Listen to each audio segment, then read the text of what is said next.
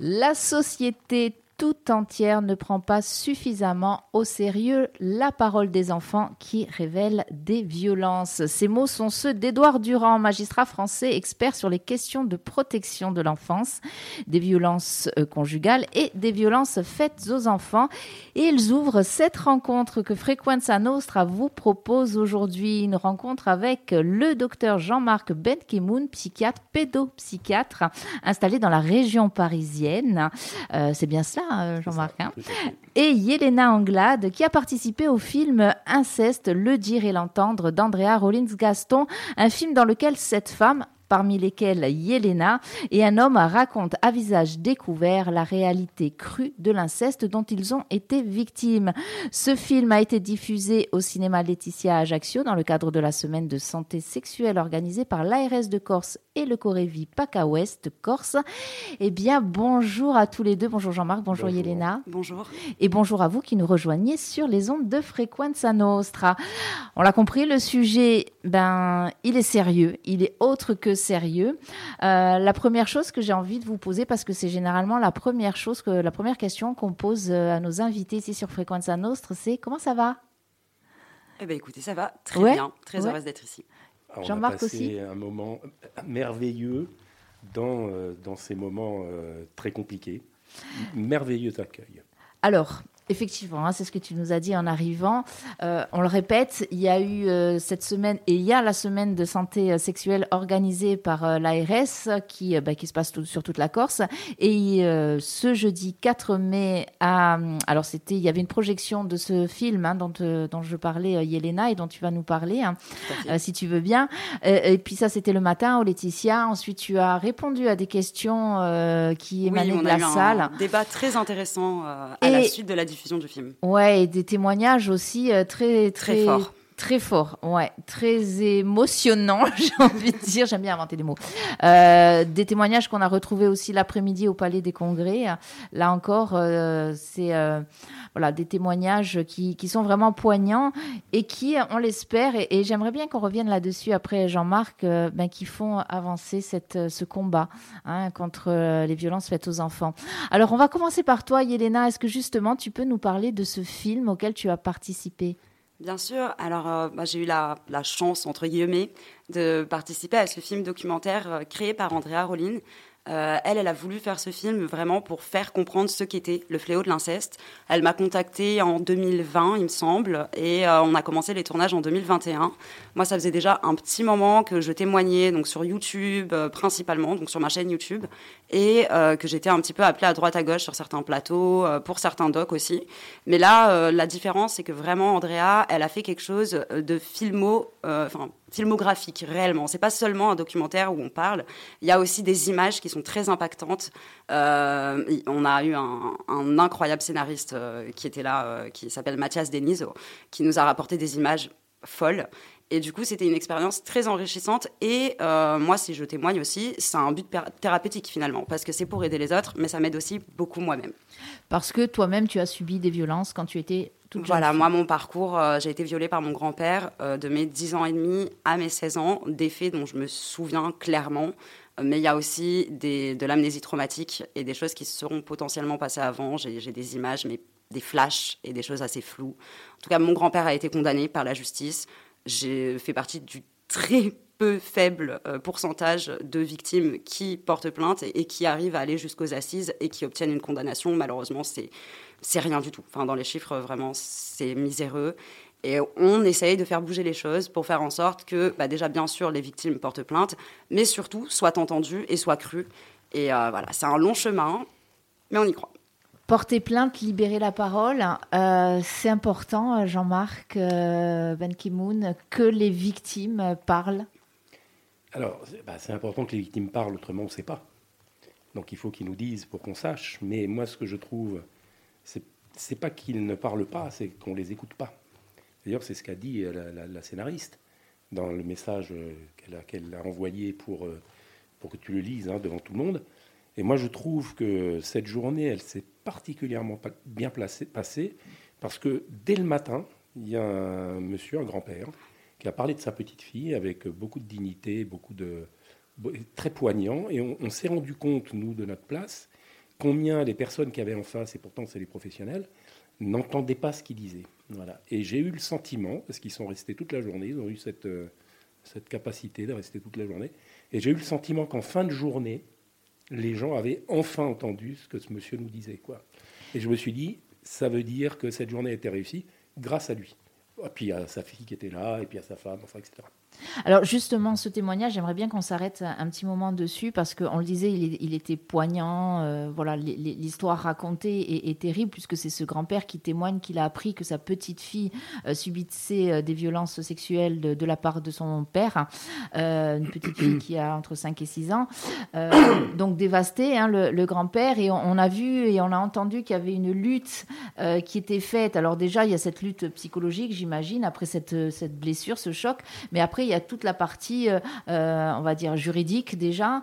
Euh, et on, avait, on a eu l'impression, et vraiment, hein, qu'en fait, il ne savait pas vers qui se tourner. Alors, il y a il est allé voir les, instances de police ou de gendarmerie, mais on a eu l'impression qu'à partir de ce moment-là, euh, il a été complètement perdu, comme s'il était lâché euh, au milieu de, je ne sais pas, une jungle indéfinissable. Et c'était assez euh, surprenant aussi, et c'est pour ça que je voudrais revenir là-dessus, dans ce que tu dis, Jean-Marc, l'après-midi, quand il y a eu la pause pendant le colloque. J'ai vu beaucoup de professionnels, enfin en tout cas quelques professionnels de la salle se lever et aller voir cette famille-là. Donc effectivement, on se dit que ça a peut-être servi de facteur déclencheur. Ce que disait Yelena, euh, le fait de parler, que ça a un, côté vraiment euh, thérapeutique, est-ce que c'est thérapeutique, vraiment? Et est-ce que, et après je te laisse la parole, et est-ce que euh, le fait de beaucoup en parler, comme Yelena qui témoigne, comme Arnaud Gallet qui était ici, et peut-être d'avoir cette étiquette du coup qui est accolée à leur personnalité, est-ce que ça c'est vraiment thérapeutique? Alors, moi, je vais vous parler des, études euh, scientifiques. Et puis après, on verra. Les études scientifiques euh, prouvent qu'en fait, c'est pas parler qui est thérapeutique. Parler, c'est important parce qu'autrement, on ne sait pas. Et donc, il faut nous dire pour qu'on puisse aider. Autrement, on ne peut pas aider. Donc, parler, c'est très important. C'est pas non plus euh, toute la démarche, et on voit bien ce, monsieur, c'est normal qu'il ne sache pas qui, qui sait. Mais moi, ce qui m'étonne, c'est qu'alors qu'il fait la bonne démarche, personne l'aide à euh, savoir plus quoi faire, comment faire, voire on le perd dans un dédale, euh, enfin le pauvre quoi. Et donc en fait, on voit bien que, et souvent les, vous voyez, il y a 80% de sans suite après que les gens aient parlé, ce qui prouve bien que pour beaucoup de personnes victimes, bah, la parole, n'a pas été tant que ça salvatrice. Et pourtant, il faut parler. en fait, les études montrent que ce qui est le plus thérapeutique, c'est la reconnaissance par l'auteur des actes. Et ça, c'est important, parce que l'acte, il exclut les, personnes victimes de l'humanité. L'humanité, c'est parler. Et moi, je parle et j'ai pas été entendu. Et on me fait des choses, je suis pas d'accord. Enfin bon, etc. Ça veut donc dire qu'on me prend plus pour un humain. Et en fait, que l'autre reconnaisse, c'est pas pour autant qu'on va pardonner. Enfin, tout ça, c'est ça, ça sort du contexte. Mais que l'autre reconnaisse, c'est-à-dire d'une certaine façon, je re-rentre dans l'humanité. Et nous, tout notre travail par rapport aux victimes, c'est effectivement d'essayer de, leur redonner, à travers notre présence, de leur dire, ben non, t'es humain, la preuve c'est qu'on est là, nous, humains. Un peu comme, vous voyez, un, accident au bord de la route, euh, on disait aux gens, prenez-leur la main et parlez-leur. Et quand on revoit ces, ces accidentés, ils disent, ce type-là, il n'a rien fait d'autre que de me prendre la main et de me parler et je me sentais euh, sauvé. Quoi. C'est ça, en fait. Ne pas être seul, ne pas se sentir seul. Redonner de l'humain. Euh, tu, parlais, alors j'imagine, je te voyais hocher euh, la tête, Yelena, que tu es absolument d'accord. Complètement, complètement. C'est un discours qui résonne en moi. Ça a été compliqué pour toi de, en parler, de raconter Finalement, non. Ce qui a été compliqué, c'est avant. Euh, si vous voulez, moi, quand j'avais 18 ans, euh, j'étais vraiment très, très traumatisée parce que j'avais vécu. Et du coup, j'ai fait une grosse tentative de suicide. Euh, j'ai fini hospitalisée pendant une semaine. Et à mon réveil, le premier matin, je me suis dit, c'est soit tu recommences et cette fois tu ne te rates pas, soit tu trouves une raison de vivre. Et en fait, j'ai réfléchi, j'ai réfléchi, j'ai réfléchi dans cette chambre d'hôpital. Et je me suis dit, mais finalement, je peux pas avoir vécu ça pour rien, en fait. On peut pas détruire un gamin comme ça, comme ça, sans raison. Donc, bah, ma vie, ça va être de témoigner et d'essayer d'aider les autres. Et finalement, c'est un peu à partir du moment où j'ai parlé que j'ai été sauvée. Mais ça se passe pas comme ça pour toutes les victimes. Euh, pour moi, ça a été très thérapeutique et ça m'a beaucoup aidé. Pour autant, au début, dans mes interventions, quand j'en faisais une, après, pendant deux semaines, j'étais dans un état lamentable et j'étais irrécupérable et ça n'allait pas du tout. Donc, en fait, c'est très compliqué quand même de prendre la parole et de réussir à aller bien dans sa vie. Euh, je pourrais pas le faire tous les jours ou toutes les semaines, mais j'essaye d'intervenir le plus souvent possible et ça me fait vraiment du bien, mais parce que ça a été un choix de vie. C'est cette décision qui m'a fait dire, ok, tu restes en vie, mais pour aider les autres. Mais est-ce que ce, vraiment, j'insiste là-dessus parce que j'avoue que j'ai un peu posé la question aussi à Arnaud. Est-ce que le fait, à chaque fois, en tout cas au niveau euh, médiatique, parce que je ne parle pas de, la sphère privée, mais au niveau médiatique, le fait de, de, venir au devant de la scène toujours avec ce parcours-là, est-ce que ça n'enferme pas euh, la personne dans son entre guillemets statut de victime? Alors, si, si les gens ont réussi leur sortie de l'état de victime, même si on le porte toujours en nous, hein, mais si les gens ont réussi leur sortie d'état de victime, non. C'est quelque chose qui m'est arrivé, ça fait partie de ma vie. Et pour nous, c'est hyper important qu'ils racontent. Parce que c'est le seul lien qu'on peut avoir avec l'autre victime, de lui dire, regarde, voilà, toi, tu en es encore là, tu peux arriver là. Et c'est hyper important qu'ils fassent ça. Euh, enfin, que les gens qui ont été victimes fassent ça. Arnaud, Elena, moi je trouve que c'est euh, magnifique, quoi. C'est courageux et magnifique. Mais d'un autre côté, c'est vrai que les, gens qui sont encore dans, le, dans la phase euh, aiguë, euh, c'est compliqué pour eux de parler, de reparler. Mais quelqu'un quelqu'un qui peut en parler comme elle en parle, on se dit déjà, il y a un sacré bout de chemin qui est fait. Vous avez les gens qui parlent, vous avez les gens qui écrivent. Moi, j'avais une, une, euh, ex-compagne enfin, qui, qui écrit. Elle écrit son histoire, enfin l'histoire de sa fille et son histoire. Et elle dit que c'est extrêmement thérapeutique pour elle. Quoi, voilà. Donc je pense, ce qui veut dire que déjà elle est sortie de, quelque chose. Donc je pense oui que de continuer à témoigner, c'est important pour les gens qui ont été victimes, et c'est important pour nous. Et c'est important pour ceux qui seront victimes, euh, parce que malheureusement, euh, il y en aura. Justement, il y en aura. lors de ce congrès, et à plusieurs reprises, tu as parlé de culture de l'inceste. Hmm. Est-ce qu'on est vraiment là-dedans? Est-ce que notre société, elle est culturellement, ou est-ce que l'inceste est culturellement inscrit dans nos sociétés? Je crois pas que. Enfin, alors, quand on dit culture de l'inceste, moi, là, on était dans le taxi. Le chauffeur de taxi, lui, c'est pas sa culture, l'inceste. Hein. En tous les cas, voilà, il était. Euh, je, pense qu'on a des élites. Euh, je pense qu'il y a une, partie de notre population, et notamment euh, qui, qui comment on pourrait dire, qui pense, qui écrivent, on voit bien qui, euh, les, choses qui ont été, euh, qui sont parues dernièrement. C'est quand même un grand écrivain, euh, c'est un grand politologue, c'est voilà.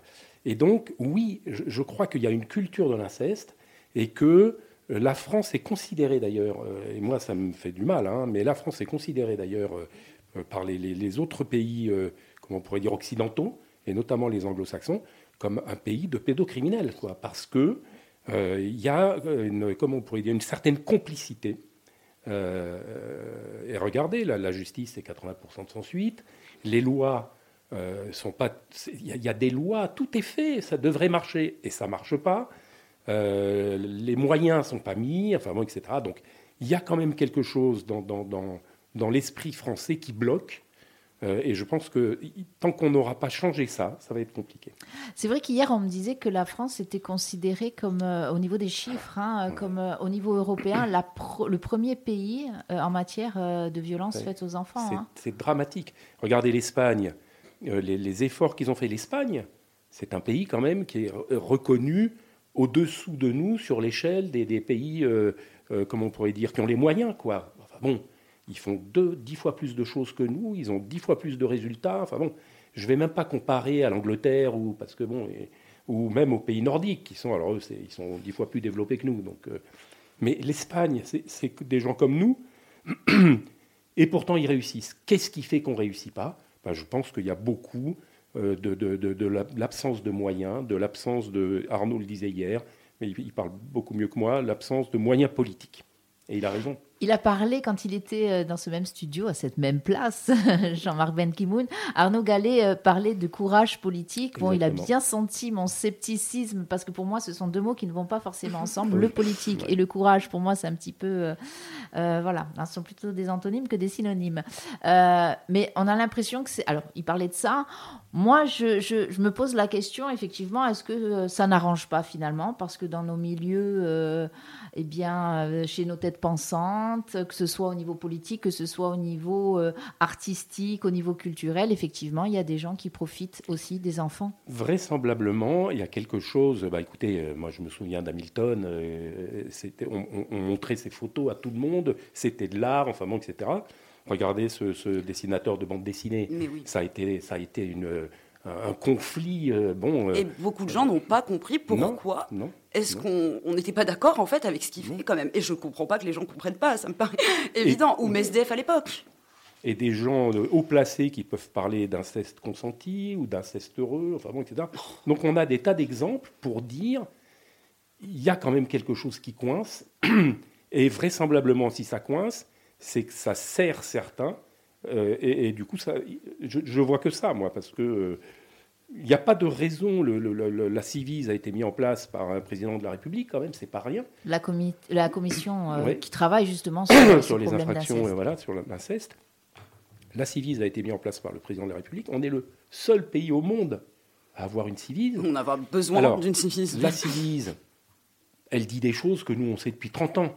Mais ça va être un lien entre nous, sachant, et eux qui découvrent alors qu'ils nous gouvernent. Quoi. Et donc la Civis, son rôle, c'est pas pour nous en fait, c'est pour eux qui prennent conscience et qui finissent par mettre des moyens. Hier dans la salle, il y avait des gendarmes qui disaient on n'a pas de moyens, il y avait l'ASE qui disait on n'a pas de moyens, il y avait le monsieur qui, qui, est là euh, au conseil départemental pour faire la coordination qui disait on n'a pas de moyens.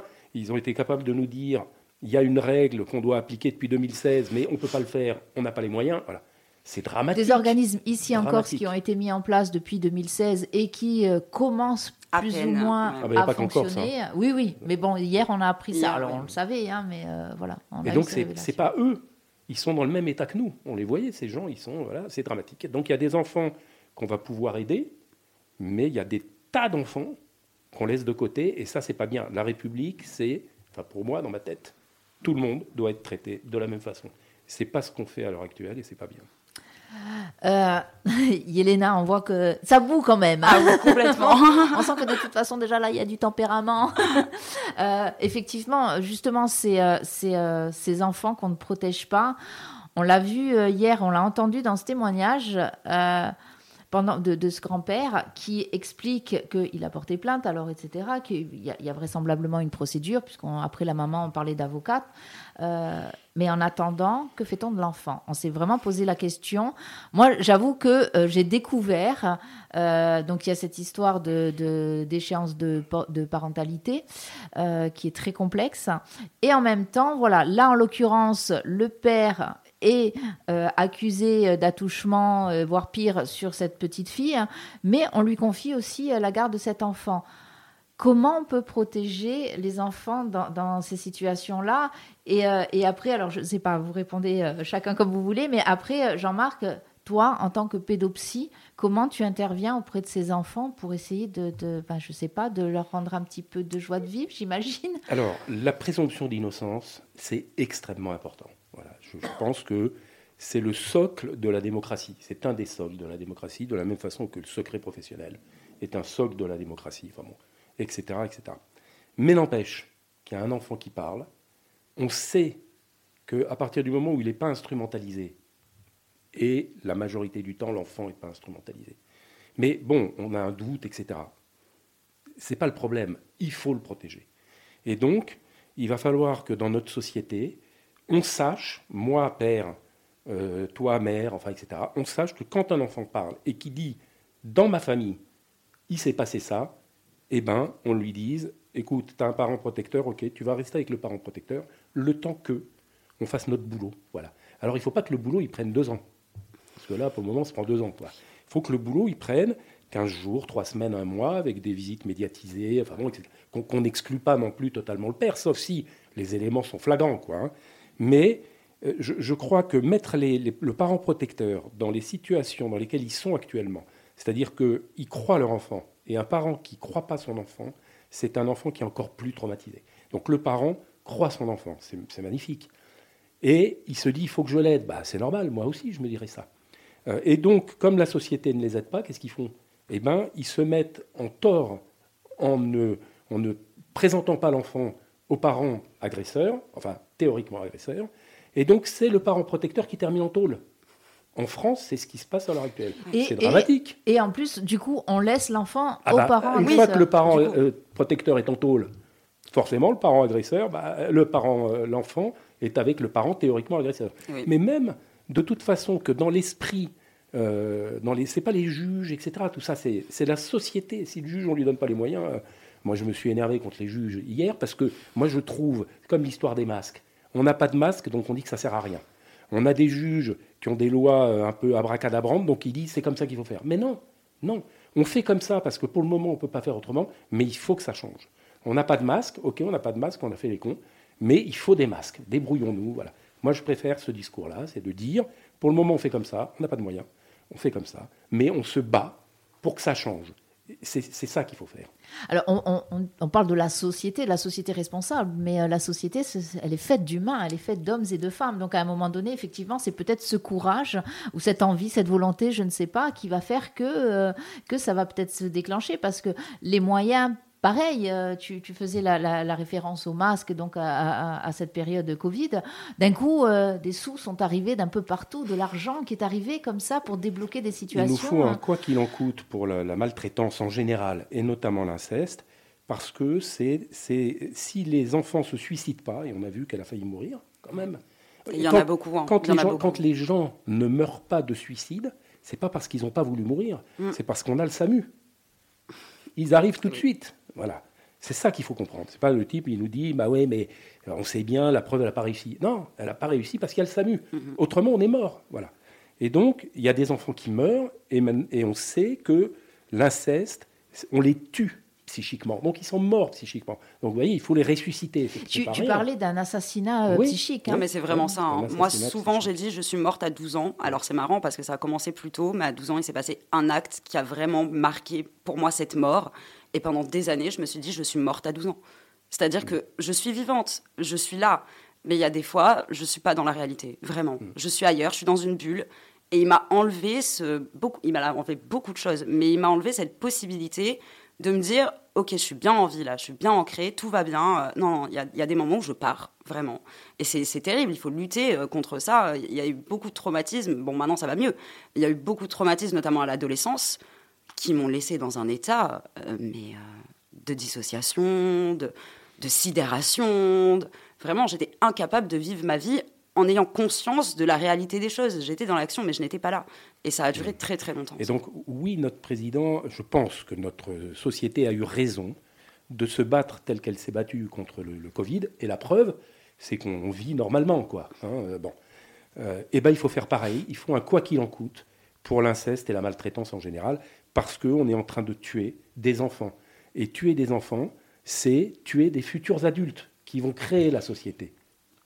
Et justement, ces adultes-là, j'avais posé cette question à Arnaud aussi, donc du coup, je vous la pose aussi. Est-ce que euh, on a l'impression que euh, cette société dans laquelle nous vivons aujourd'hui est une société euh, J'ai lu beaucoup de choses hein, par rapport à, notamment à la, fameuse drogue du zombie qui sévit à Philadelphie, ce médicament là aussi qu'on vend comme ça, dans, du coup, dans les rues de Marseille, je, ne me souviens plus du nom. Hein. on a l'impression, voilà, je, je, lis souvent le mot dépravé, société, déchéance, etc. Est-ce que, en abusant de ces enfants, et les chiffres annoncés hier, euh, je crois que c'était, je ne sais plus... 160 euh, 000 voilà, par an. 160 000. Mais c'est beaucoup plus. C'est la partie émergée de l'iceberg. Donc, est-ce que justement tous ces enfants euh, qui, qui souffrent comme ça, petits ou moins petits, mais après, est-ce que ça ne crée pas justement ces sociétés L'association Ivy dit qu'il y a 6 millions de personnes en France victimes d'inceste. Euh, et on ne compte pas les autres maltraitances, etc. Mm. Pourquoi les gens se droguent ou pourquoi les gens s'alcoolisent ou pourquoi? Très souvent, c'est parce que derrière, il y a un psychotrauma, derrière, il y a un traumatisme. Et qu'est-ce qu'ils vont faire? Ils vont chercher ce que tu nous disais. Pendant les actes, j'étais ailleurs et je me sentais bien. Enfin, je me sentais bien. En tous les cas, je n'avais pas, la douleur de mon mm. corps. Mm-hmm. Et c'est ça qu'ils vont chercher. Et donc, tant qu'on n'a pas compris ça, eh ben, on ne va pas aider ces gens qui se droguent et ces gens pour la majorité. Pour la majorité. Donc c'est vraiment lié. On a ah vraiment des, la délinquance aussi. Hein. Beaucoup de la. Alors les gens vont nous dire oui, tu les excuses. Non, on n'excuse pas. Mais si on veut éviter la récidive, il faut bien trouver des leviers. Le psychotrauma, euh, moi je dis à mes étudiants, la délinquance juvénile, jusqu'à preuve du contraire, et même la délinquance en général, est, une, est, une, est un symptôme de la maltraitance. Et donc si on ne traite pas la maltraitance, si on fait que mettre en prison, etc., bah, il va recommencer euh, vraisemblablement. Il faut venir aux sources, traiter la maltraitance, pour, il faut ressusciter les gens. C'est vraiment ça. Hein. En fait, dans ce que tu disais, euh, Yelena, on peut imaginer, euh, quand tu parles de, Quand tu dis je suis morte à 12 ans, on peut imaginer qu'effectivement, il y, a une partie d'Yelena qui est. Euh, ah, mais qui est perdue à jamais, hein, et que je récupérerai pas, même si maintenant ça va mieux dans ma vie. Réellement, je, je le vois bien, que j'ai pas des réactions normales, entre guillemets, que je ne me suis pas construite de la même manière, qu'il y a des schémas de pensée qui bloquent dans ma tête à des moments des choses toutes simples. Mais moi, ça va pas passer. Il y a des, gros traumatismes derrière, qu'ils soient physiques, qu'ils soient moraux, qu'ils soient mentaux, et bien évidemment sexuels. Bon, ça, c'est logique. Mais euh, toute ta vie, tu as des traumatismes qui te suivent alors que tu vas mieux et tu rechutes d'un coup. Et puis, on parle de moyens à mettre. Mais moi, je pense qu'il y a aussi un gros problème de coordination. C'est-à-dire que tous, chacun de leur côté, ils ont leurs petits moyens, mais personne ne se regroupe et ne se réunit pour faire avancer les choses nationalement, pour faire avancer les choses. Enfin voilà, on a plein de PMI, on a plein de trucs, mais par exemple, selon les rectorats, euh, nous, on voudrait témoigner beaucoup plus dans les écoles. Eh bien, selon les rectorats, où tu t'adresses, eh ben, ils sont un petit peu frileux quand même. Hein. Donc des témoignages sur euh, euh, le sida, sur la consommation de drogue, tout ça, il n'y a pas de souci. Mais alors quand on leur dit on aimerait bien euh, témoigner dans l'école par rapport aux violences sexuelles, il y a beaucoup de rectorats quand même qui ferment les portes. Ben, on, l'a vu notamment avec Laurent Boyer, ces fameuses boîtes aux lettres papillons, où il y a des rectorats qui refusent mm. de laisser ces boîtes aux lettres, d'installer ces boîtes aux lettres. Voilà. Alors, je voudrais dire quelque chose qui fait bondir les personnes victimes en général. Mais nos expériences de vie, y compris traumatiques, font, font que ce qu'on est, ce qu'on est. Et on est face à une personne géniale. Et donc, c'est ce qui fait sa génialité aussi, parce qu'on est construit à travers les rencontres, à travers notre traumatisme. Donc, d'une certaine façon, oui, il y a quelque chose qui est un peu mort, mais on a tous quelque chose qui est un peu mort, plus ou moins, quoi. Euh, mais d'un autre côté, ça crée des gens. Voilà, quelqu'un qui se sort de, du, trauma tel qu'il l'a subi, ça donne des gens géniaux parce que ça donne des gens euh, surhumains, en fait. Et, Merci. Non, mais... et, aussi combatif, mais dans le sens noble du terme, là, pour le coup. Combatif, mais ça ne nous empêche pas de nous écrouler, en vrai. Hein. Quand on rentre le soir, euh, on en a besoin. Il y a des fois, il y a des larmes. il y a encore des larmes. alors, on a, quand on a la chance d'avoir une famille, c'est bien aussi, hein, Yelena, justement. Hein. Oui, alors, c'est plus ou moins. Oh, c'est encore plus compliqué. Moi, j'ai réussi effectivement à, construire ma famille. Mais pour construire ma famille, il a fallu quand même que je laisse euh, sur le bord de la route ma première fille, que j'ai abandonnée. J'ai eu une fille quand j'ai eu 20 ans. Et j'étais en incapacité complète de m'occuper d'elle. Et j'ai fait le choix de l'abandon pour elle. Non, tu pas fait un choix d'abandon, tu as fait un choix J'ai fait un choix, oui, j'ai, mais je suis, complètement en accord. Bah, bah, sur l'acte, c'est marqué acte d'abandon quand même. c'est marqué acte d'abandon légalement. C'est pas bien. Les mots C'est terrible, ouais, les mots Elle va le vivre comme ça, peut-être, mais je pense que le professionnel qui le prend en charge doit lui expliquer que c'est un acte pour la sauver. De toute façon, c'était un acte d'amour, hein, réellement. Moi, je l'ai fait par amour pour ma fille et je le regrette pas. qui est capable mais pour pouvoir construire ma vie après, ça a été euh, non, non, c'est pas un abandon. mais c'est ça qui est terrible hein, euh, aussi. Hein, c'est euh, voilà le, sens des mots. Hein. Beaucoup de culpabilité, eh beaucoup. Eh Parce que ça te culpabilise quand même. Quand tu vois marquer ça, tu signes un acte d'abandon, c'est vrai que c'est très culpabilisant. Alors que c'est de moi-même. Moi, c'est pas les services sociaux qui, me l'ont enlevé. C'est pas voilà. De son incapacité temporaire euh, et que sa fille va en souffrir et que ça, ça va créer aussi du traumatisme parce que c'est des maltraitances. Euh, comment on peut dire C'est des maltraitances non intentionnelles. Je suis pas en état, mais je sais que. Enfin, c'est une sacrée conscience à 20 ans, quoi. Mince. Donc c'est pas un abandon, c'est un sauvetage. Mais bon, il y en a une autre qui est arrivée. Exactement. Depuis, j'ai reconstruit une famille, j'ai réussi à, à m'en sortir là-dessus parce que ça a été très très compliqué pour moi. La confiance, le couple, le relationnel de couple, le relationnel euh, sexuelle et la confiance, c'était vraiment, je pense, des gros points de traumatisme. Et en fait, on avance ensemble main dans la main, mais c'est encore difficile. Et j'ai un compagnon qui comprend, mais j'ai une chance plus, plus, plus. Euh, je pense que de toute façon, les victimes comme moi qui, qui, luttent et qui témoignent ne peuvent pas être avec quelqu'un qui ne comprenne pas et qui nous soutient pas à 200% là-dessus. Donc moi, j'ai quelqu'un qui comprend à 200%, qui est très fier de ce que je fais, qui, qui me soutient. Et effectivement, on a réussi. Donc voilà, on a une petite fille ensemble. Et euh, elle a 10 mois. Et voilà, et j'arrive enfin à me projeter dans ce rôle de maman. J'arrive enfin à être sur ce chemin de la résilience, même si c'est un chemin pour moi, y a pas, on n'atteint pas la résilience. La résilience, on l'a en soi et c'est un chemin sur lequel on avance. C'est un avancement, pour moi, avant tout. Ah, le fameux mot résilience, Jean-Marc. Toi, qui n'as pas connu autre chose, euh, et moi qui connais euh, autre chose, la vie est un chemin. Mais euh, voilà, tu as pris un chemin, enfin, en tous les cas, tu as fait prendre un chemin plus compliqué. Défiant. Mais d'un autre côté, tu vas arriver à un endroit qui va te plaire quand même. Ouais. On, y, arrive. Qu'est-ce qu'on ce qu'on peut dire euh, euh, bah, aux personnes qui... Euh, parce qu'on on parlait aussi le, fait donc de libérer la parole, etc. Mais avant de libérer la parole, si ce n'est pas l'enfant qui vient ou qui vient se confier donc à un adulte, il y a aussi des choses qu'on peut voir quand on travaille avec les enfants. On n'est pas toujours à même, on se sent pas toujours légitime d'aller signaler une possible maltraitance, une possible violence sur un enfant. Qu'est-ce que le professionnel dirait à ces gens-là, euh, Jean-Marc Ben si, si, on ne le fait pas, eh ben, on ne protège pas un enfant. Voilà, c'est ça. Signaler, c'est protéger. Point. Il ne faut pas se poser d'autres questions. Je protège l'enfant quoi qu'il en coûte. Euh, c'est une expression à la mode. Hein. Voilà. Il faut protéger les enfants quoi qu'il en coûte. Il faut protéger les femmes victimes de violences quoi qu'il en coûte. Il faut protéger les personnes vulnérables quoi qu'il en coûte. Et nous, enfin moi en tous les cas, j'ai la chance de ne pas avoir ces vulnérabilités-là. Euh, eh ben, c'est mon, mon, devoir de protéger les personnes plus vulnérables que moi. Et donc, euh, il faut apprendre, il faut se former pour apprendre à repérer les signes d'alerte. Il y en a. Aller interroger l'enfant de façon non suggestive euh, pour qu'il pour qu'il puisse nous dire, parce que si on ne les interroge pas, ils ne nous diront pas. Il y en a qui vont dire, mais les trois quarts du temps, ils vont nous laisser entendre. Et c'est sur ce laisser entendre qu'on doit interroger. Et notamment sa façon d'être, sa façon de se comporter, sa nouvelle façon de s'habiller, euh, etc. Ce changement dont on se dit, tiens, c'est bizarre. Bon, mais si les faits ont commencé tôt, on l'a pas, ce changement. Les troubles du comportement, en général, il ne faut pas les considérer comme, euh, comme quelque chose de pathologique, mais plus comme quelque chose qui nous dit quelque chose. Un, bébé qui pleure, c'est pas pour nous faire chier. Il pleure parce qu'il n'a pas les mots. Et donc, il nous interpelle et, c'est à la maman ou au papa de dire ce pleur-là, ça veut dire ça, ce machin. Et ils y arrivent. Il pleure parce qu'il a faim, il pleure parce qu'il a sommeil, il pleure parce qu'il a mal au ventre. Nous, on est à côté. Euh, bon.